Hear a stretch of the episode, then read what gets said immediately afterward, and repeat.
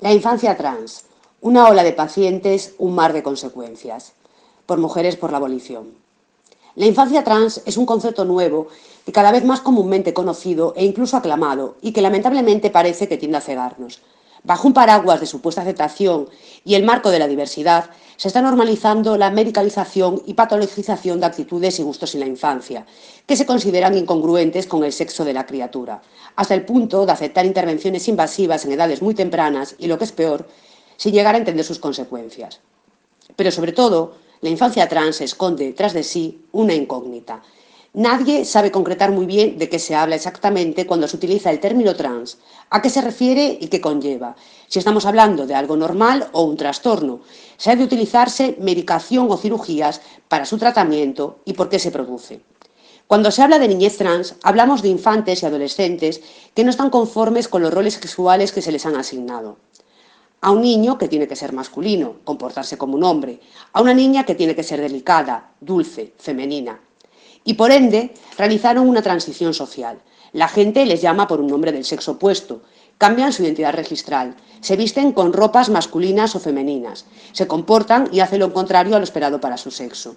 Y si este malestar continúa, acuden a los servicios médicos, unidades de identidad de género, las gender clinics en los países anglosajones, y empiezan su transición hormonal, frenar la pubertad, si aún no se ha dado, administrarle hormonas del sexo opuesto para feminizar o masculinizar su aspecto e incluso quirúrgica, realizar una cirugía genital estética que aparente los genitales externos del sexo opuesto, llegando a extirpar sus órganos genitales sanos, tanto internos como externos, y por lo tanto dejándoles infértiles y con una función sexual como poco reducida. Como podemos observar, la transición a la que se someten estas criaturas, siendo menores de edad, no es inocua ni mucho menos, sobre todo cuando cada vez hay más casos de niños y especialmente niñas que obtienen este diagnóstico. Ha habido un aumento del 1.500% de niñas diagnosticadas en países como Suecia, desde que los criterios utilizados para ello son más laxos, digamos, por no decir más sexistas. Considerando las consecuencias y magnitud de las repercusiones que conlleva el tratamiento, desde el síndrome de ovario poliquístico en niñas que reciben testosterona al incremento de riesgos cardiovascular y patología tromboembólica en niños que reciben estrógenos, parecería lógico que se intentara restringir a los casos en los que verdaderamente fuera imprescindible, a poder ser, habiendo buscado previamente, alternativas que respeten y aboguen por su bienestar psicológico, físico y social. Sin embargo, los tratamientos que se obtienen a día de hoy en muchos países y los que parece que también nos dirigimos en España no tienen eficacia demostrada.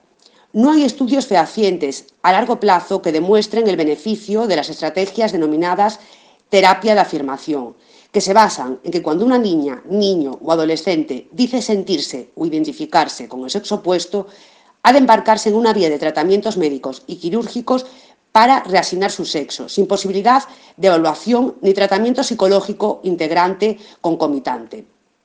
Tampoco tenemos una idea clara de la seguridad con la que éstas pueden llevarse a cabo, puesto que nunca se ha realizado tan prontamente en la infancia.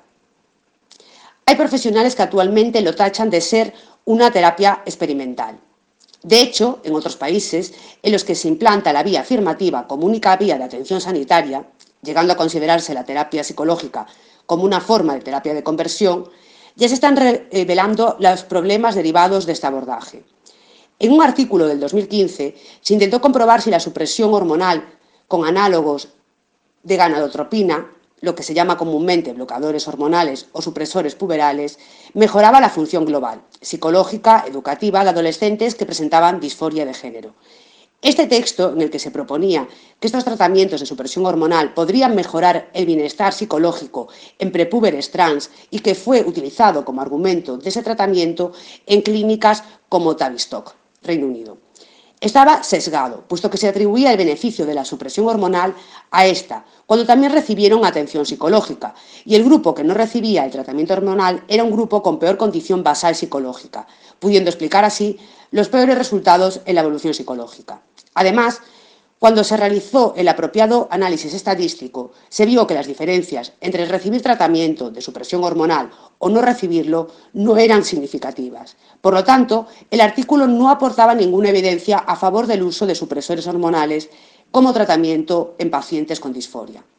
Hace poco, la BBC cubrió una noticia que rezaba.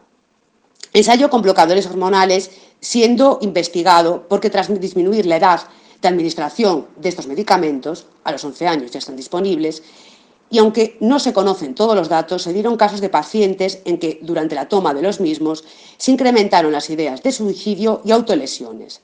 Estas diferencias tampoco son estadísticamente significativas, pero tratándose de hechos de tal gravedad como la ideación suicida, deberían hacer saltar las alarmas, especialmente cuando se trata de infantes y adolescentes. Es más, uno de los reguladores de la propia clínica ha dimitido porque, según él, están acelerando la transición de personas jóvenes.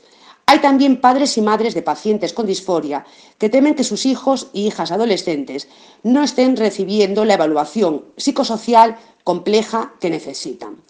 Uno de los grandes problemas que suscita este abordaje es cómo se relega y llega a desaparecer el abordaje psicológico de la disforia. A día de hoy, en España, la evolución psicológica, desde la fase inicial del diagnóstico hasta el seguimiento postquirúrgico, se considera básica y fundamental, debiendo hacer un extenso diagnóstico diferencial, ya que un diagnóstico equivocado es un factor predictivo de arrepentimiento posterior tras el tratamiento de reasignación sexual y de la evolución posterior. Asimismo, en los países cuyas leyes abogan por la vía afirmativa y descartan el tratamiento psicológico, están empezando a brotar centenares de casos de destransiciones, personas que se arrepienten de haber iniciado tratamientos hormonales y a veces quirúrgicos y desean volver a tener el aspecto y desarrollo mental, físico y sexual previo a los mismos. Por último, nadie parece hablar del abordaje conservador que se realizaba antes de las leyes de identidad de género que ha propiciado la mayor precocidad e invasividad del tratamiento médico y quirúrgico de la disforia. En los primeros estudios en pacientes con disforia se veía que el 60 al 90% de niñas y niños con disforia de comienzo en la infancia dejaban de encontrarse mal con su sexo en la adolescencia, sin tener que pasar por ningún tipo de transición hormonal ni quirúrgica. Por desgracia, se está impidiendo activamente que infantes y adolescentes se sientan conformes con su sexo y acepten sus propios cuerpos. Esto, en realidad, es una de las consecuencias inevitables de la afirmación y la deriva despatologizante. Se considera ir contra tu identidad y, por tanto, un delito de odio. Decir que una persona no acepta su propio cuerpo como suyo es una patología o cuando se trata como un trastorno. De nuevo, en uno de los estudios más actuales, dos terceras partes de los niños y niñas con disforia desintían en la adolescencia y en la edad adulta.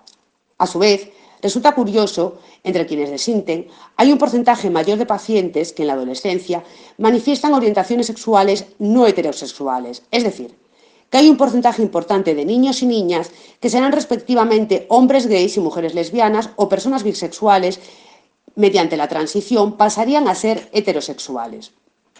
Ante esto, resulta fundamental hacerse algunas preguntas pertinentes. La disconformidad con los roles sexuales puede ser mayor cuando se es homosexual y no se tienen referentes homosexuales.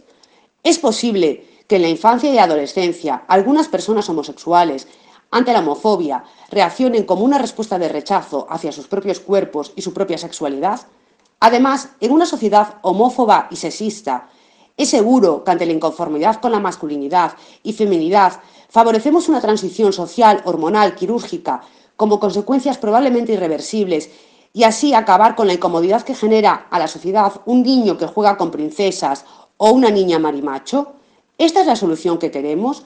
¿No preferimos dejar que los niños puedan vestirse de rosa y las niñas jugar al fútbol?